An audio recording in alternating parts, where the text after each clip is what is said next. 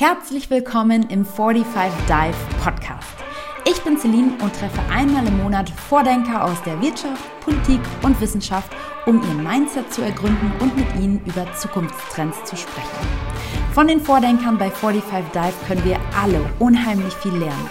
Deshalb möchte ich all das aus ihnen herausbekommen. Was treibt sie an? Wie sind sie dahin gekommen, wo sie heute stehen? Wie sehen sie unsere Zukunft? Herzlich willkommen zu 45 Dive, der ersten LinkedIn Live Show in Fernsehqualität, produziert hier in einem echten Fernsehstudio bei Neiro in Köln. Ich freue mich total, dass ihr jetzt bei der dritten mittlerweile Folge mit dabei seid. Und natürlich haben wir auch wieder einen ganz besonderen Gast mit an Bord. Diesmal ein Gast, mit dem ich tatsächlich schon, ja, man kann fast sagen, ein Jahr lang an einem Projekt gearbeitet habe, über das wir ganz lange nicht sprechen durften, aber jetzt dürfen wir das endlich. Und äh, darüber werden wir natürlich gleich aussprechen. Das ist nämlich dieses Projekt, die Zukunftsrepublik. Dazu aber gleich mehr. Ich stelle sie erstmal vor.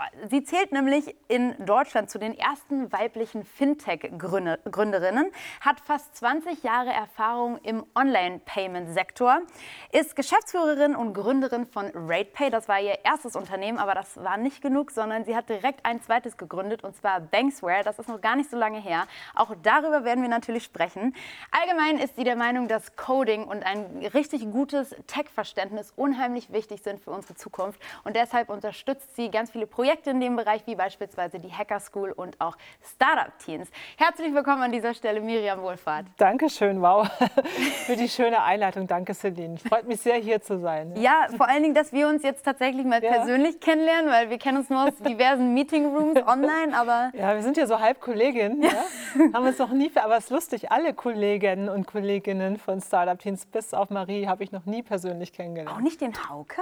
Äh, nein, Hauke habe ich noch nie kennengelernt. das ist ja echt verrückt. Der einzige, den ich kenne, ist äh, Florian. Ja. Daniel habe ich auch mal kennengelernt. Aber äh, so die Hauptakteure ja. kenne ich nicht persönlich. Aber da kann man mal sehen, wir können also mittlerweile in dieser neuen Zeit jetzt schon Sachen zusammen auf die Beine stellen, ja. ohne uns zu sehen. Und zwar ähm, auch dieses Buch. Vielleicht kannst du aus deiner Perspektive einfach noch mal so ein bisschen erzählen, wie es entstanden ist, woran wir da gearbeitet haben. Genau. Also wir sind ja von Startup Teams, haben eben so ein bisschen die Mission, dass wir sagen, wir möchten gerne junge Leute dazu bringen, dass sie sie Unternehmen gründen, dass sie innovativ sind, dass sie coden lernen. Und wir glauben eben daran, dass die Zukunft schon sehr digital ist. Und wir möchten, wir wünschen uns einfach eine gute Zukunft. Und deshalb äh, unterstützen wir das hier mit einer ganzen, mit einer relativ großen Gruppe Leute. Wir wollen einfach Jugendliche fördern. So, und dann kam uns die Idee, was müssen wir eigentlich tun, um zum Beispiel auch Startup-Teams vielleicht auch äh, mehr, in, mehr in die Öffentlichkeit zu bringen, das Projekt in die Öffentlichkeit zu bringen, unsere Gedanken. Und haben, wir haben auch ganz viele Mentoren bei den Startup-Teams Teams und haben die Leute angesprochen. Irgendwann kam die Idee, Mensch, wir sollten eigentlich mal ein Buch schreiben. Wie könnte denn eigentlich 2030 aussehen? Was könnte eigentlich, was sind da Ideen, was sind Visionen, äh, was sind einfach gute Vorschläge? Und wir haben gedacht, Mensch, alle zusammen haben wir so ein tolles Netzwerk an Menschen aus Bildung, Politik, Wirtschaft und, und, und. Und dann haben wir gedacht, wir machen es einfach. Ja. Und dann haben wir unser Netzwerk gefragt, wollt ihr nicht mitmachen? Ähm, wir brauchen Autoren, weil wir selber, äh, ich glaube, wir haben zwar auch viele gute Ideen, Ideen, aber ein ganzes Buch füllen, weiß ich auch nicht, ob ich mir das zutraue. Ähm, ja, dann haben wir gefragt und alle waren begeistert und äh, daraus ist jetzt dieses Buch entstanden. Ja. Und es ist wirklich toll, es lohnt sich wirklich. Es ist ganz, ganz toll zu lesen. Ja, total, genau. Und, und an Bord geholt haben wir uns 80 Autoren und Autorinnen, die letztendlich als ja, Vordenker gelten, die oftmals in Zusammenhang eben auch mit Startup-Teams stehen. Mhm. Und vielleicht, um das auch noch mal ganz kurz zu klären, ähm, Startup-Teams, du bist Gesellschafterin, ich bin Teil des Beirats, so haben wir unsere Connection gefunden und so kam das dann eben auch alles zusammen, wo, wie es dann hieß, ja, lass uns ein Buch machen und diese ganzen Leute einfach zusammen trommeln, und ähm, Stimmen zur Zukunft einsammeln. Und ich glaube, der wichtige Punkt vor allen Dingen ist auch noch, dass ja, Zukunft, das war so das Thema, wir wollten über das Jahr 2030 schreiben, aber das können halt nicht sechs Herausgeber alleine tun, sondern das ist so vielfältig und da haben wir gemerkt, wir gehen an unsere Grenzen. Wir Total. Brauchen, ja, und das Schöne ist auch an dem Buch, es ist sehr vielfältig von den Autoren. Es sind sehr junge Leute dabei, die man auch gar nicht mhm. kennt vielleicht äh, ältere Leute, es sind bekannte Politiker dabei, es ist wirklich so alles dabei. Ja, und das genau. finde ich eben sehr schön, dass es nicht so aus einer einzelnen Perspektive ist, sondern es ist sehr divers geschrieben. Ne? Ja, wir werden auch gleich nochmal in ein paar Artikel reinschauen und uns ein paar Thesen angucken. Aber vorher, Miriam, wollen wir erstmal über dich sprechen. über, deine, über deine Karriere, über deinen Weg als Gründerin. Und vielleicht fangen wir tatsächlich mal ganz vorne an. Und zwar bei deinen Anfängen. Also, wo hast du gestartet? Wenn ich mich richtig reingelesen habe, war es ja nicht so, dass es von Anfang an klar war, dass du Gründerin wirst. Nein, ich wusste das damals überhaupt nicht. Also, ich bin ja schon ein bisschen älter als die meisten Zuhörer in deinem Kanal ich vor allem. Gar nicht.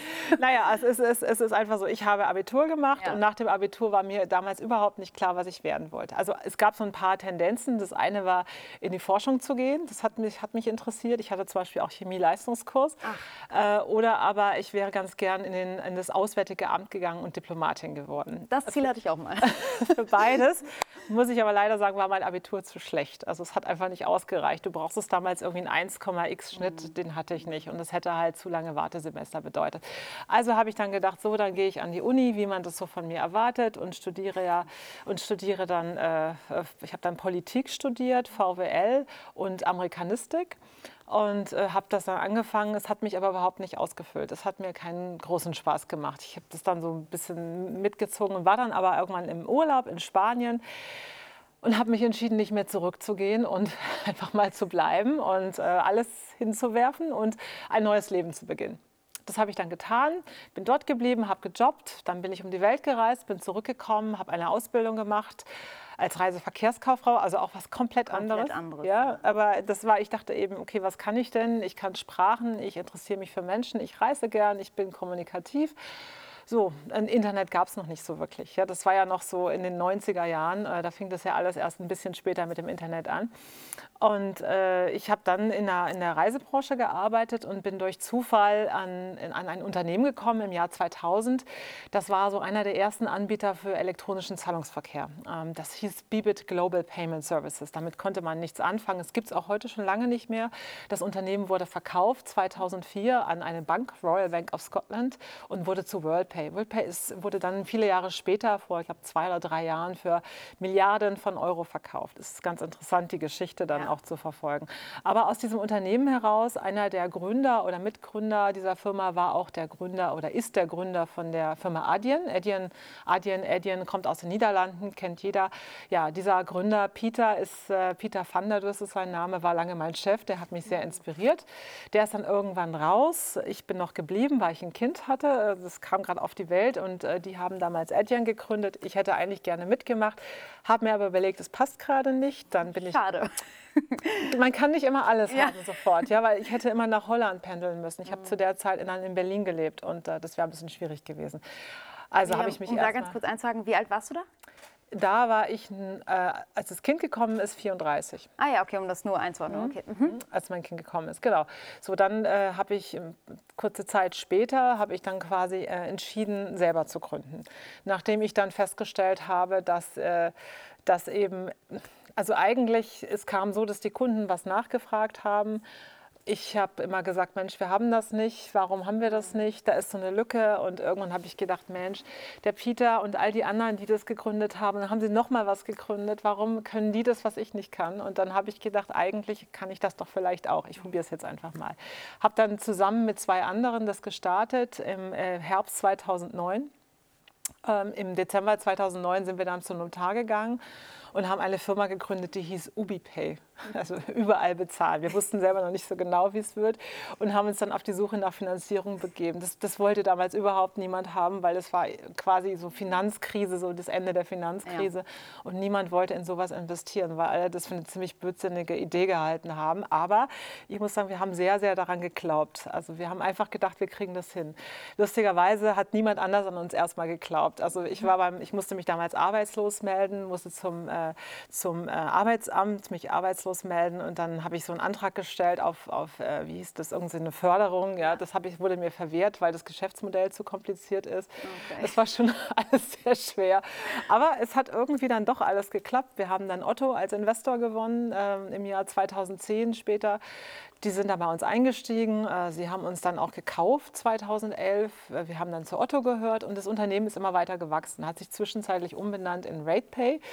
Äh, das ist inzwischen relativ groß geworden. Es hat äh, an die 270 Mitarbeiter. Äh, wir machen quasi Rechnungskauf, Ratenkauf und Lastschrift im Internet. Wenn man zum Beispiel bei About You, Otto, Eurowings und so weiter und bei ja. vielen anderen bezahlt und du wählst eben die Zahlart Lastschrift oder Rechnung, ähm, dann bezahlst du mit uns. Ja? Und wir machen das alles im Hintergrund und sind eigentlich unsichtbar so ein bisschen als Unternehmen, sondern machen einfach Technologie im Hintergrund. Ja, das hat sich toll entwickelt. Es ist seit 2017 wurde es von Private Equity Investoren gekauft. Ich bin dann auch noch eine ganze Weile da geblieben. Ich bin da immer noch. Ich bin immer noch Geschäftsführerin, habe aber jetzt ein neues Baby gebaut. Ja, genau. Und darüber reden wir gleich. Aber nochmal einen ganz kurzen Schritt zurück. Also das bedeutet, die Idee hattest du, weil du vorher in diesem Umfeld gearbeitet hast. Du hast viele Gründer in dem Bereich kennengelernt und so kam es dann zu der Idee. Ähm, das ist so eine Mischung aus, ich würde mal sagen, wenn man es wenn so betrachtet. Also wir waren an einem Projekt für einen Kunden, an dem wir gearbeitet haben und da waren auch auf der Kundenseite gab es auch zwei, die an dem Projekt gearbeitet haben und wir hatten eben miteinander zu tun, haben überlegt, was brauchen wir eigentlich, damit dieses Projekt hier erfolgreich wird. Und das war einfach eine, eine einfache Lösung damals für den Ratenkauf ja. im Internet und äh, ich habe dann und dann so, so, kamen wir ins Diskutieren, haben überlegt, gibt es sowas? Nee, gab es nicht. Es gab also ja. nicht so was, was online ist. Dann habe ich aber gesagt, das kam dann von mir, weil ich gesagt habe, also Ratenkauf alleine, das wird nicht reichen. Wir brauchen dringend Rechnung. Und so sind wir so als Team irgendwo auf die ja. Idee gekommen. Es war nicht einer, der sagt, ah, ich habe jetzt hier die Idee, sondern ja. also wir, im Prinzip war das so aus einer Art Projektarbeit ist das entstanden. Ja. Und dann habt ihr 2011, also 2009 seid ihr irgendwie zum Notar gegangen, habt mhm. gegründet. 2011 ist es schon von Otto aufgekauft worden. Mhm. War das dann so der Moment, weil das ist ja so ein Moment, den ganz viele Gründer herbeisehnen, mhm. der Exit. Äh, war das so, wo du schreiend auf die Straße gelaufen bist und gesagt hast, so geil, jetzt fliege ich auf die Bahamas und mache gar nichts mehr? Nee, nein, nein, nein. Also es gibt eben auch solche und solche Geschichten. Ja? Das war also nicht die Geschichte dieses großen Traum-Exits. Äh, also wir haben damals keinen großen Exit gemacht. Das war eher so, dass wir einfach mehr mehr, wir, wir haben mehr Kapital gebraucht und wir haben festgestellt, dass das, was wir hier bauen, schon sehr komplex ist, was wir hier tun. So, äh, Finanzprodukte sind relativ kompliziert, sowohl von der juristischen Seite als auch von der ganzen äh, Datenschutzseite, dann aber auch natürlich die ganze Technologie dahinter und wir hatten deutlich zu wenig Mittel. Und wir haben gedacht, okay, wenn wir das richtig gut machen müssen, dann müssen wir das viel, viel größer denken. Und äh, dafür hat das Geld einfach nicht gereicht. Ja. Und, äh, und wir hatten damals dann die Möglichkeit, dass Otto uns gekauft hat. Und ähm, ja, also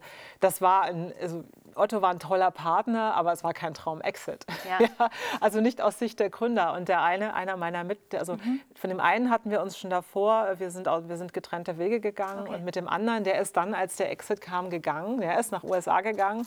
Äh, und äh, ich bin geblieben, weil ich dachte, ja, das ist doch mein Baby. Ja? ja. Ist, ich kann doch dieses Baby jetzt nicht alleine lassen. Und äh, auch, auch wenn ich damit jetzt nicht super reich geworden bin, trotzdem hat mir das ja Spaß gemacht, weil ich habe das ja nie gegründet, um damit jetzt irgendwie reich zu werden, sondern ich wollte einen coolen Job haben. Ich wollte ja. eigentlich einen Job haben, wo ich mich verwirklichen kann.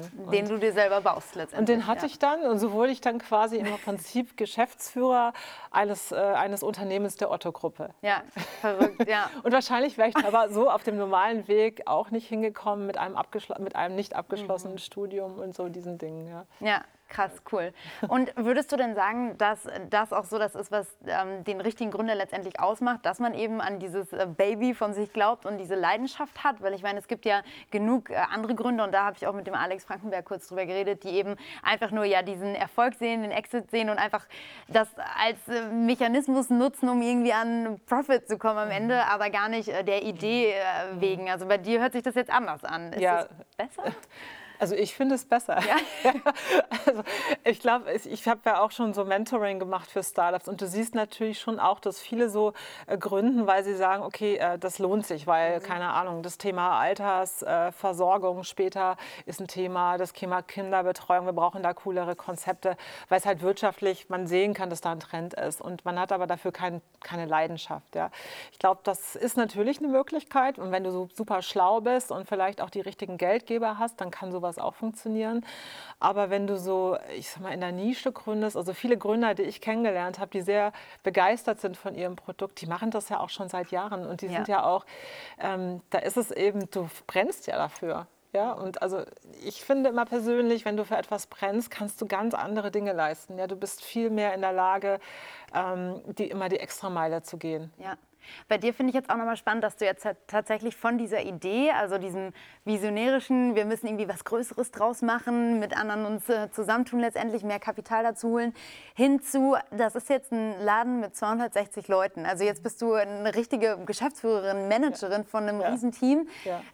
Kannst du beides gleich gut? Bist du ja in dem Anfangsmoment besser gewesen oder jetzt? Also was liegt dir mehr? Also ich sehe mich eher in diesem Anfangsmoment. Ich, das ist meine Stärke und äh, ich finde auch, was dann wichtig ist, auch als Gründer, dass du vielleicht, wenn du es, wenn du es schaffst, dass du eine gewisse Größe erreicht hast und vielleicht sind auch manche Gründer geborene Manager, aber ich habe oft festgestellt, dass viele Gründer nicht unbedingt geborene Manager sind. Es ist was anderes. Managen heißt auch irgendwo Dinge zu optimieren und besser zu machen.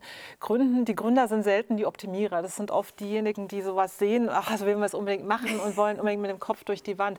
Das kann in größeren Unternehmungen auch die Leute echt äh, stressen. Ja. Und ähm, ich bin der festen Überzeugung, dass ein Unternehmen wie RatePay einfach ein super Management jetzt braucht. Weil das ist mhm. jetzt ein mittelständisches Unternehmen, was sehr erfolgreich ist, nachhaltig, wirtschaftlich erfolgreich ist.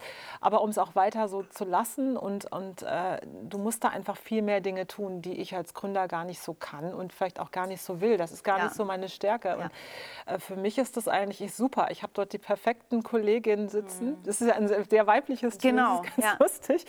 Ja, die, diesen, die den Laden managen und äh, ich muss sagen, es ist super. Also ja. und ich bin jetzt noch Geschäftsführer, werde das auch noch ein bisschen sein, aber sicherlich irgendwann mal auch einen Sidestep machen und dann vielleicht so als Advisor ja. äh, also im Hintergrund stehen, ja? ja. Weil das ist, es ist und bleibt immer mein Baby. Das wird nie weggehen, ja. Das ist einfach so. Ist, äh ja, darin muss ich sagen, erkenne ich mich auch so ein bisschen wieder. Also abgesehen davon, dass meine Bude noch ganz klein ist. Ja, das fängt immer so an. genau. Also, ja, ja, und ähm, aber ich merke auch jetzt schon, wo das Team dann doch wächst und neue Leute dazukommen, merke ich auch dieses Mitarbeiter Mitarbeiterführungsthema, ich habe das nicht gelernt, ich kann das nicht, ich fühle mich da auch nicht besonders ja. gut oder wohl ja. drin in der Rolle, sondern ich bin auch die, die so irgendwie eine verrückte Idee hat und sagt, oh mein Gott, wir müssen es umsetzen, mhm. aber ich bin mit Sicherheit nicht uh, unbedingt eine gute Führungskraft. Mhm. mal gucken, ob ich mir das antrainieren kann. Das ist auch echt wichtig und ja. wenn du merkst, du bist es vielleicht nicht, dann brauchst du vielleicht jemand, der diese Führung der Menschen übernimmt, weil das muss nicht unbedingt eine Person sein. Mhm. Ich glaube, es ist einfach wichtig, auch in einem Unternehmen, dass du, um eine gute Kultur zu schaffen, musst du echt auf die Menschen eingehen. Ja. Ja, es muss ja auch ja. Spaß machen. Und wenn einem das keinen Spaß macht, dann sollte man jemanden suchen an seiner Seite, dem das oder dem oder der das wirklich Spaß macht. Ja. ja. Nochmal über, um auch nochmal zurück auf RatePay zu kommen. Ich habe äh, auf eurer Website gesehen, dass äh, letztendlich äh, diese Zahl 64 Millionen Menschen in Deutschland shoppen online und davon mhm. haben 50 Prozent schon mal mit RatePay gezahlt. Mhm. Völlig verrückt, weil äh, letztendlich, bevor ich dich kannte, kannte ich auch RatePay nicht. und ihr seid letztendlich eine White-Label-Lösung genau. für Unternehmen. Ja. Wie, wieso habt ihr euch dafür entschieden? Weil es gibt ja andere Zahlungsdienstleister in ähnlichen Bereichen wie jetzt zum Beispiel Klarna, die ja. jeder kennt. Also wieso seid genau. ihr diesen White Label weggegangen? Das ist eine ganz einfache Erklärung. Also, wir sind damals etwa zur gleichen Zeit in den Markt gekommen. Ja. Ja. Äh, Klarna kam aus Schweden, wir aus Deutschland und dann gab es noch ein Unternehmen, das hat Klarna inzwischen gekauft. Das hat damals Rocket Internet gehört. So, die war, das hieß BillPay. Ah, okay. Ja, und äh, das wurde gekauft von Klarna, gehört inzwischen zu Klarna. So, zur gleichen Zeit in den Markt und du hast da ein, ein Unternehmen, was ungefähr zehnmal so viel Kapital bekommen mhm. hat wie du. Also musst du dir überlegen, wie setzt du dieses Kapital ein und machst es eben so, dass du nicht versuchst, irgendjemand nachzulaufen und das gleich zu machen, sondern du brauchst dein eigenes Ding. Okay. Mit, mhm. also ich will mal sagen, so ist es entstanden, dass wir uns gesagt haben, naja, wenn wir jetzt versuchen, eine Brand zu bauen, brauchst du sehr viel Kapital. Du musst sehr viel in die Hand nehmen, um diesen Brand zu bauen. Oder du machst es anders. Du lässt die Kunden für dich sprechen. Und äh, es ist einfach so, dass in, in Deutschland kennt jeder, den ich auf der Straße frage, Rechnung. Das kennt meine Mutter. Deine Oma wird es bestimmt ja. auch kennen. Die weiß, was eine Rechnung ist und was eine Lastschrift ist. Deine Oma wird aber wahrscheinlich kein Klarna kennen oder so. Meine Mutter ja. kennt auch kein Klarna. Und das ist, ich glaube, das ist einfach so, dass äh, eben gerade in Deutschland ist ein Land, in dem die Leute sehr sorgfältig sind, wenn sie bezahlen. Mhm. Und vor allem noch die Älteren. Und die Älteren sind eine super große Gruppe im Online-Shopping. Und ich glaube halt, was wichtig ist, wenn du einen Online-Shop hast, du musst genau wissen, wer ist deine Zielgruppe, was wollen die gerne. Und du solltest nicht versuchen, denen irgendwas aufzudrängen, sondern mhm. versuchen, denen die Zahlarten anzubieten, die sie gerne möchten. Wenn sie gern per Rechnung bezahlen, dann wollen die nicht per Klarna bezahlen, sondern ja. per Rechnung. Ja? Und äh, Jüngere wollen vielleicht gerne per Klarna bezahlen, weil die haben eine coole App und so weiter. Aber das ist einfach so, wir haben uns dann in diese Nische gesetzt und haben ja. gesagt, nein, bei uns äh, sieht das immer so aus, als ob man beim Händler direkt kauft und wir gehen voll und ganz in das, in die, in das Look und Feel eines Händlers. Ja, und das heißt aber, wie siehst du die Zukunft von RatePay? Weil also ich tatsächlich zahle mhm. entweder mit PayPal oder mit Kreditkarte eben. Mhm. Und auch übrigens, und das ist vielleicht auch interessant, ich weiß nicht, oder ob es interessant ist für euch, aber als wir jetzt unseren, unseren Zahlungsdienstleister auch ausgewählt haben für den Online-Campus, also mhm. für diese äh, ja, 360-Grad-Welt äh, Personal Branding, haben wir auch überlegt, wie, wie setzen wir das um? Und es gibt eben super viele Lösungen auf dem Markt. Also diese Zahlungs-Online-Payment-Landschaft äh, ist ja gigantisch. und haben uns jetzt aber auch für letztendlich einen Anbieter entschieden und der zum Beispiel bietet Rechnungen, Raten und so weiter gar nicht an. Also bei uns kannst du auch nur mit Kreditkarte und PayPal bezahlen letztendlich. Das ist aber nicht gut. Da musst du echt überlegen, es gibt nicht mal 40 Prozent der Deutschen haben eine Kreditkarte. Und es gibt 18, ich glaube, circa 18 Millionen PayPal-Accounts. Also natürlich ist wahrscheinlich in deiner Zielgruppe haben die meisten sagen, das. Ja. ja. das ist natürlich immer, ja. du musst gucken, wer ist deine Zielgruppe. Ja. ja.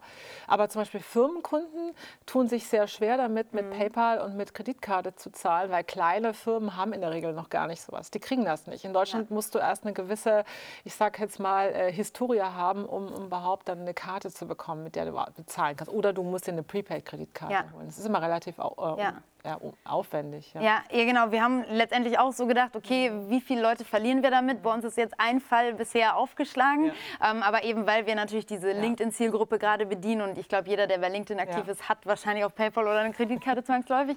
Deswegen war das jetzt für uns nicht so die Frage, aber nochmal zurückzukommen mhm. auf dieses Thema RatePay und die mhm. Zukunft, ist es dann überhaupt was, was es noch ewig geben wird oder wenn jetzt eben Leute wie ich nachwachsen und alle nur noch mit diesen Zahlungsmitteln zahlen, mhm also ich glaube, du wächst halt auf jetzt mit dem Zahlungsmittel, das nennst du, das heißt jetzt Pay Later. Mhm. Ja? Das ist jetzt der neue Name für Rechnung. Ah, okay. Und letztendlich ist das etwas, also dieses, diese, ähm, dieser Mechanismus, etwas, äh, ich sag mal, zu kaufen und zu bezahlen, das wird immer bleiben. Mhm.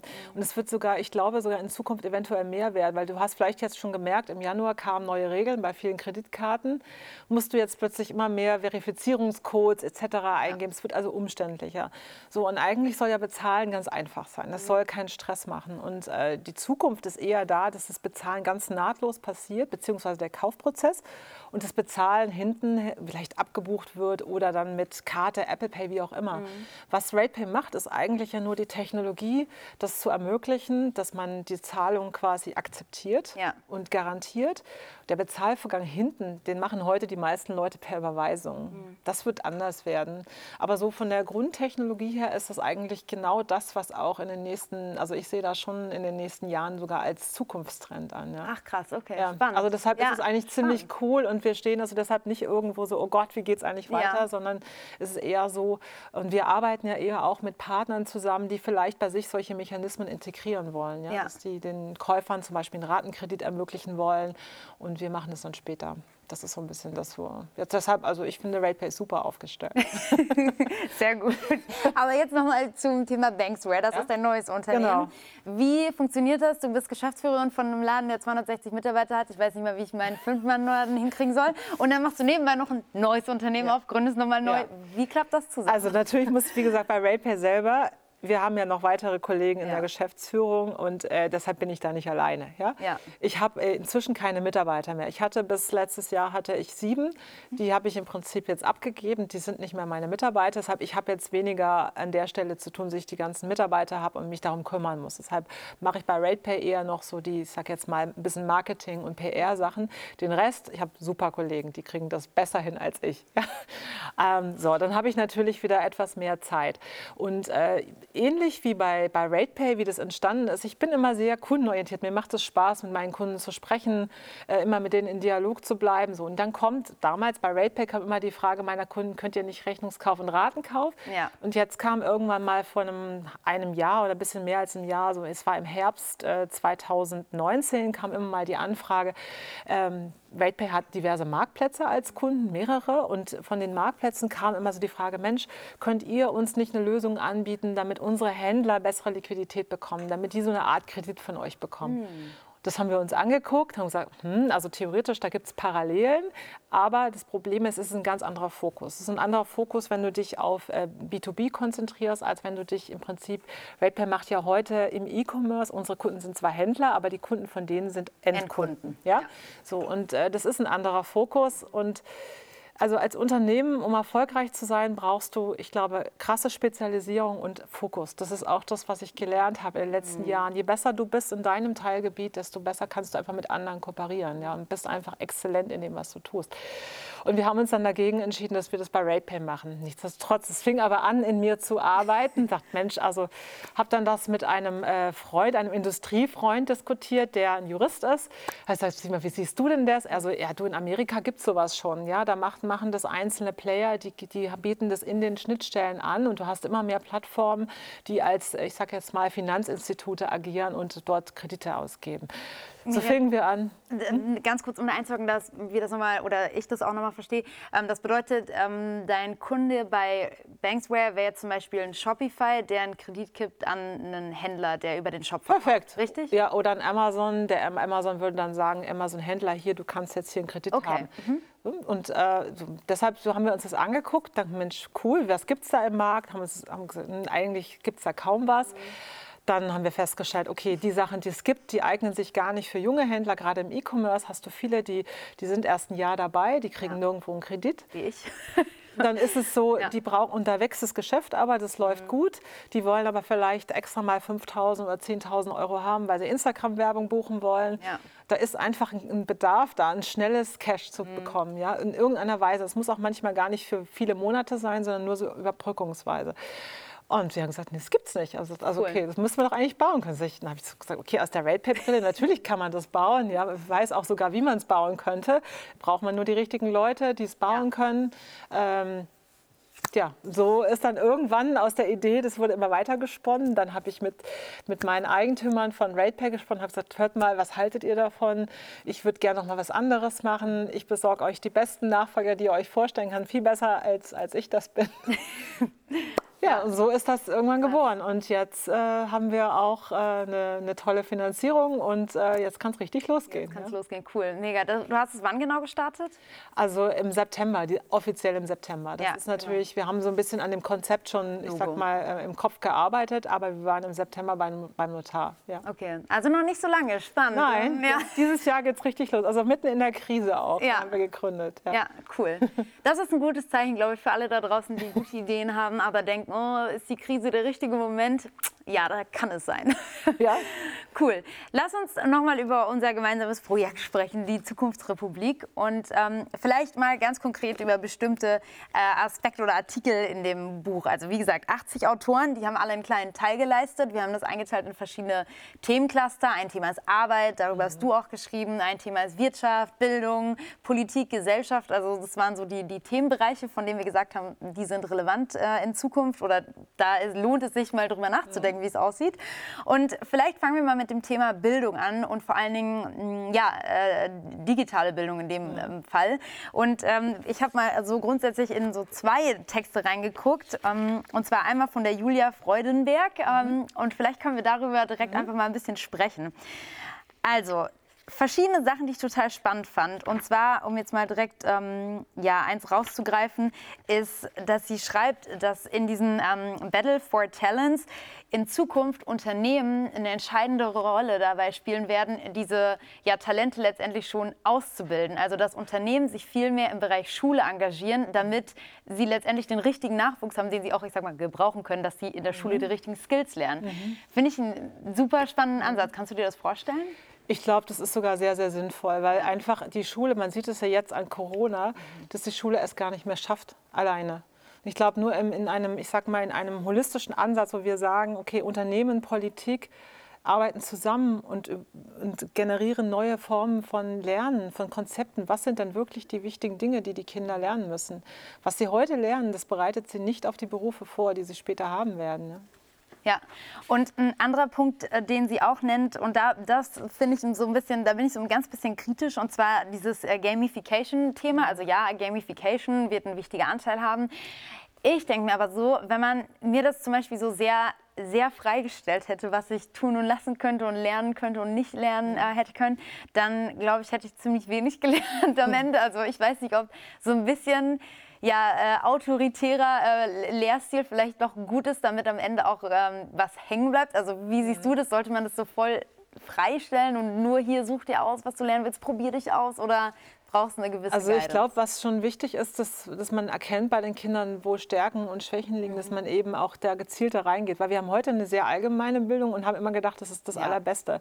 Wir brauchen aber eigentlich mehr eine spezifische Bildung, die eben auf, auf spezielle, ich meine, manche Kinder lernen langsamer, manche schneller.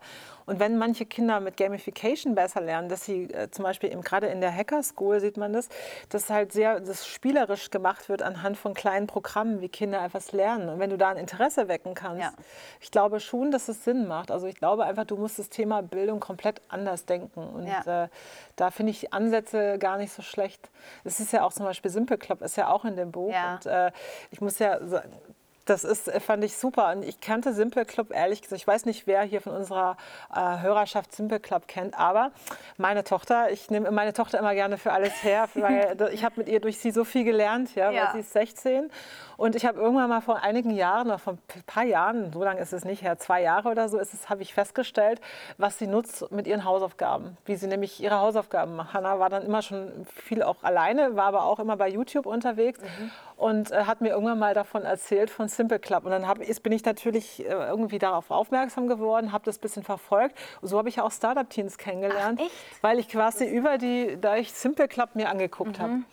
Und dann habe ich gedacht, ich habe in, meiner, in meinem Umfeld gefragt, kennt einer von euch Simple Club? Niemand krass. In, in, in der, Im Umfeld meiner Tochter kannte es jeder. Ja. Und ich dachte, wie krass ist das denn? Also wir müssen doch auch gucken, wie, wie lernen eigentlich diese Kinder heute. Und wir als Erwachsene stellen sich dann immer was vor, wie etwas sein sollte und beschäftigen uns viel zu wenig mit dem, wie die Kinder es eigentlich haben wollen. Ja. Und wie es auch vielleicht jetzt schon ist, wo man es gar nicht mitbekommt. Ja. Also ich bin noch ganz weit weg von Kindern, aber ich kann mir so vorstellen, wie das mal sein wird.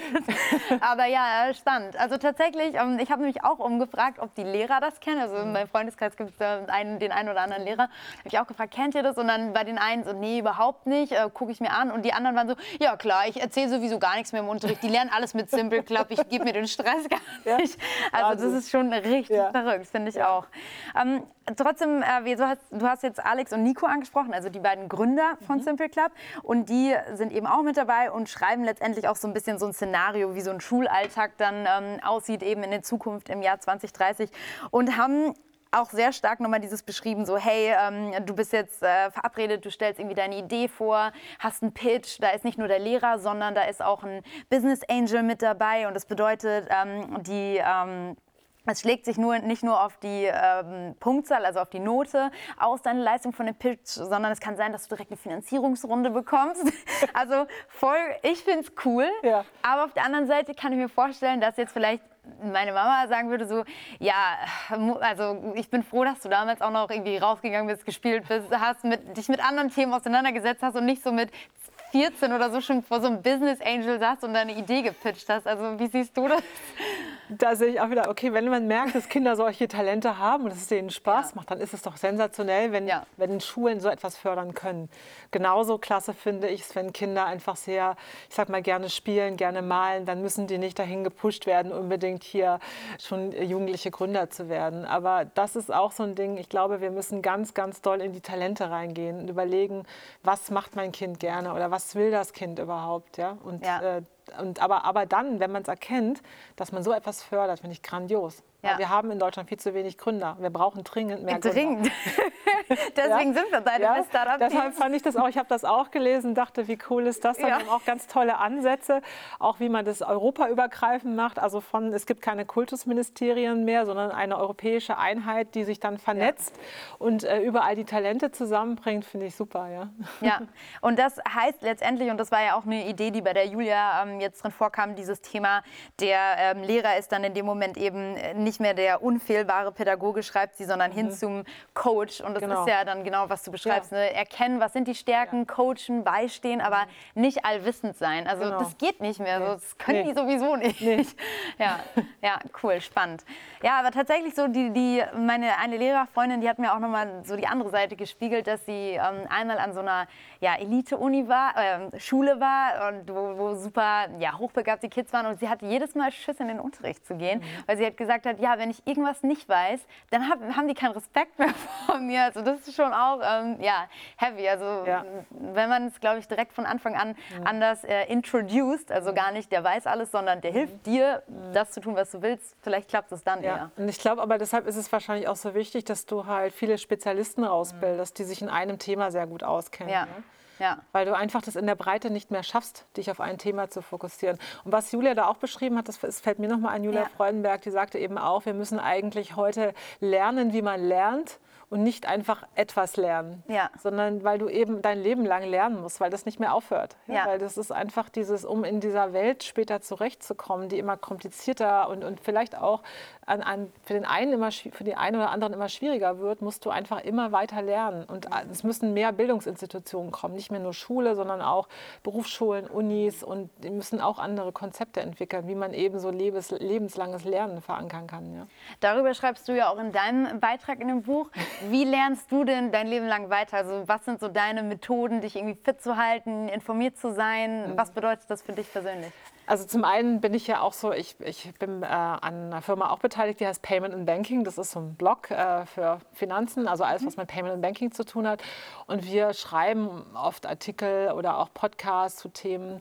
Ich gehe auch gerne in Podcasts und ich nähere mich auch manchmal gerne schwierigen Themen, weil dann habe ich immer so diesen Anspruch, okay, da muss ich mich einlesen, dann arbeite ich mich da rein, ich lese Artikel darüber, ich look, gucke in den sozialen Medien, ich arbeite, ja, ich nutze viel Twitter auch, um mir gewisse Themen nahe zu bringen und die erstmal zu verstehen, dann Leuten zu folgen, die sich mit Themen auseinandersetzen. Ja. ja.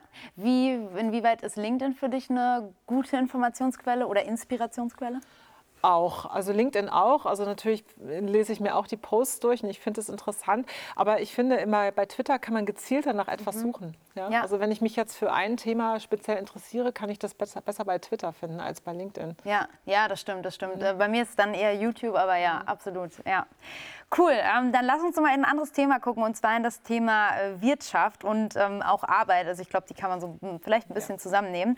Und ein Artikel, den ich super spannend fand, war der von Rossmann. Ähm, und zwar äh, schreibt er, ich, ich suche es gleich auch mal im Buch raus, ähm, dass er glaubt, dass es im Jahr 2030 Amazon, so wie es das heute gibt, nicht mehr geben wird. Ja. Ist das realistisch? Wie siehst du es? Also Sagen wir so, dieses, er beschreibt es so, dass es im Prinzip Initiativen gibt, ja, die eben Amazon zerschlagen, die, äh, mhm. beziehungsweise alle die Technologiekonzerne zerschlagen in Einzelteile, so dass sie nicht mehr so eine Monopolstellung haben.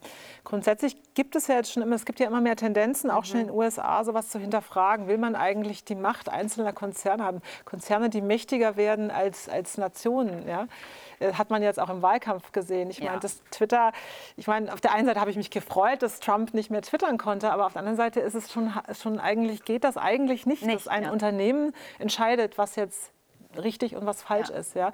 Und deshalb ist es schon, also macht einem das schon Sorge. Und ich glaube, immer mehr Menschen denken darüber nach, ob das richtig ist. Und ich würde es mir auch fast wünschen, dass mhm. es nicht mehr so eine Monopolstellung ist, weil er beschreibt es ja auch sehr schön in seinem Artikel, Du hast wieder eine wunderschöne Innenstadt ja. mit schönen kleinen Geschäften, die so, wo der Retail anders dargestellt wird, wo die Leute testen können, wo sie gerne flanieren. Mhm. Ähm, das ist ja eigentlich eine Welt, die man sich wünscht und nicht nur irgendwie ein paar große Einkaufszentren, die alle gleich aussehen, ja. egal in welcher Stadt du bist, und dann eben Amazon. Ja, die dir vorgeben, was du am besten als genau. erstes kaufst, sondern du willst mhm. irgendwie selber entdecken ja. und irgendwie ja. das auskosten. Also ich bin auch gespannt, wie das weitergeht, also mit der Zerschlagung. Es gibt, aber es gibt immer mehr Menschen, die auch sich sehr kritisch mit dem Thema ja. auseinandersetzen. Ja. ja. Genau. Ja, das ist äh, spannend, äh, wie das werden wird. Aber ihr seht schon, es ja. sind ziemlich steile Thesen ja. auch, die da teilweise ja. gewagt werden. also es lohnt sich auf jeden Fall, da mal durchzustöbern und reinzulesen. Vielleicht noch, ähm, ja, das Thema, ähm, welches hatten wir dann noch? Was habe ich mir noch aufgeschrieben? Wo wollte ich noch mal reinschauen?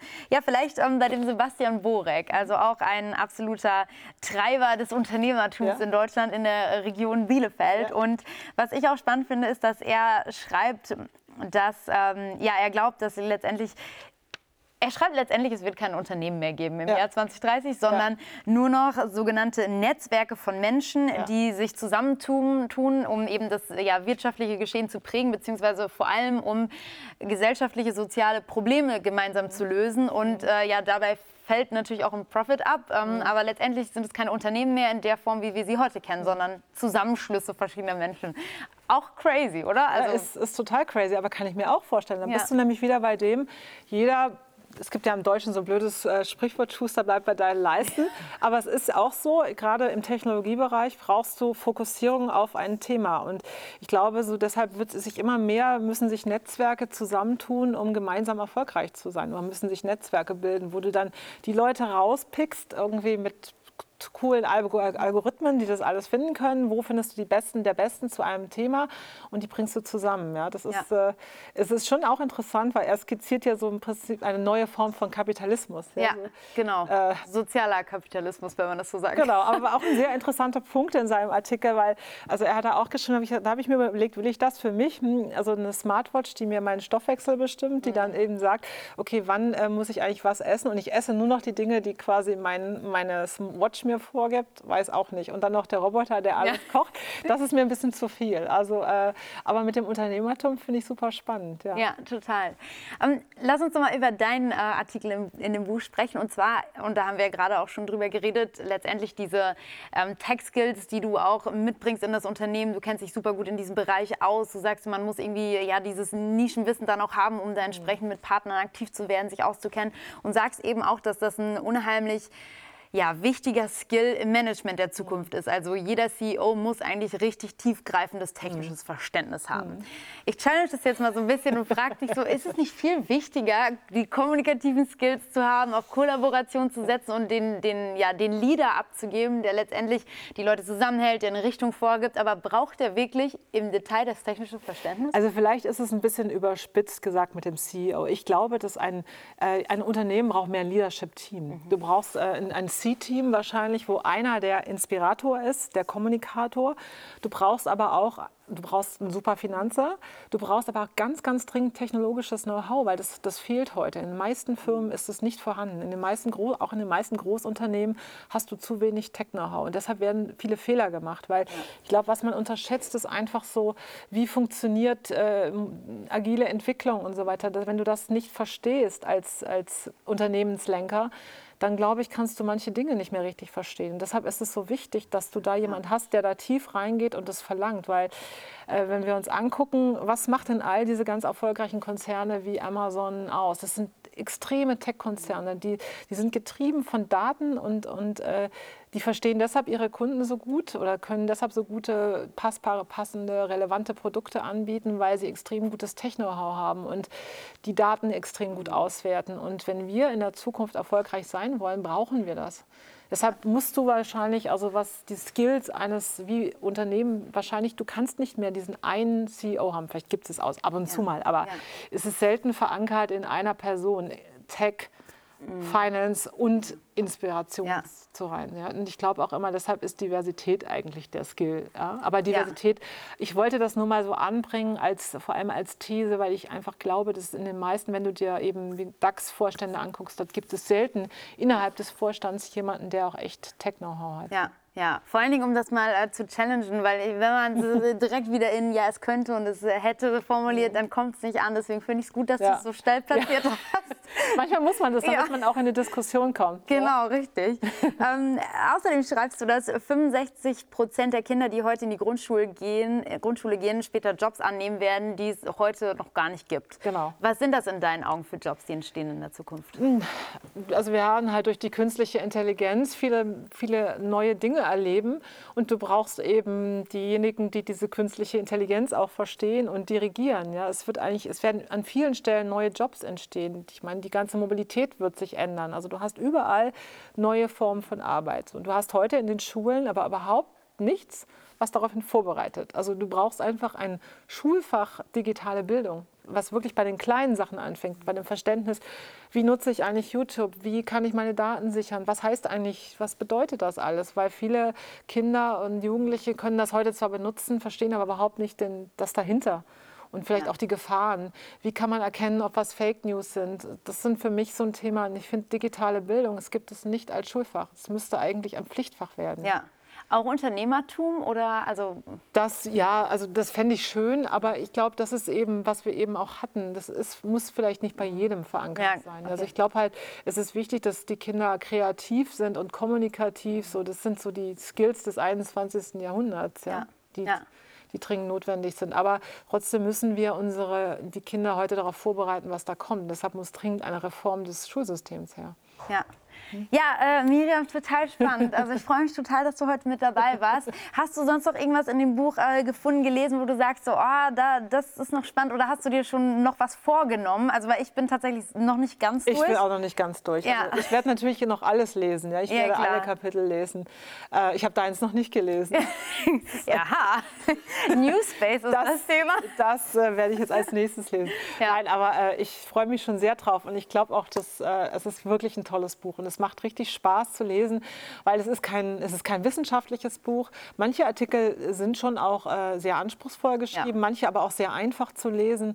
Äh, mit, mit Witz und Pointe. Also ich glaube, du hast, äh, es ist für jeden toll geeignet, wenn man sich mal überlegen will, wie könnte die Welt in zehn, in äh, neun Jahren aussehen. Ja, total, absolut. Und was noch wichtig ist zu sagen an der Stelle, ist, dass ähm, ja, Miriam und ich natürlich nichts an dem Buch verdienen, sondern ja. das geht zu 100 Prozent an Startup-Teams, die eben genauso was fördern, Coding in der Schule, Unternehmertum in der Schule. Wie ähm, bekommen wir in Deutschland die Nachwuchsgründe an den Start? Also da, da fließt das Geld hin und die Einnahmen hin. Das ist, glaube ich, nochmal wichtig. Sonst würden wir das hier nicht so ja. promoten. Ähm, genau, also schaut mal rein. Ihr tut damit was Gutes für unsere deutsche Gründerlandschaft. Ähm, besorgt euch das Buch. Ich finde, es ist super viel Spannendes mit dabei. Und ähm, ja, Miriam, ich sage vielen Dank, dass du heute da warst. Super, danke dir. Also ich ich habe dir auch noch was mitgebracht. Ja. ich habe nämlich dachte, ich bringe dir jetzt auch noch mal ein Papier mit von mir unterschrieben natürlich. Ja, vielen Dank. mit einer kleinen Widmung, Celine. Es hat mich sehr gefreut, hier zu sein. Und du gibst mir später dein. Ja, genau. Danke, das werden wir auf jeden Fall ins Studio aufnehmen. Vielen Dank. Dank. Vielen Dank an euch, dass ihr mit dabei wart. Es hat total Spaß gemacht. Und äh, das Coole ist, Miriam hat sich auch bereit erklärt, gleich nochmal direkt im Anschluss auf Clubhouse live zu gehen. Das heißt, um 18 Uhr pünktlich in ein paar Minuten starten wir da den Livestream. Und da könnt ihr nochmal alle Fragen loswerden, die ihr an Miriam habt, an RatePay, an Banksware oder an die Zukunftsrepublik. Also wir freuen uns, wenn ihr mit dabei seid. Und bis dahin sage ich Dankeschön und bis zum nächsten Mal.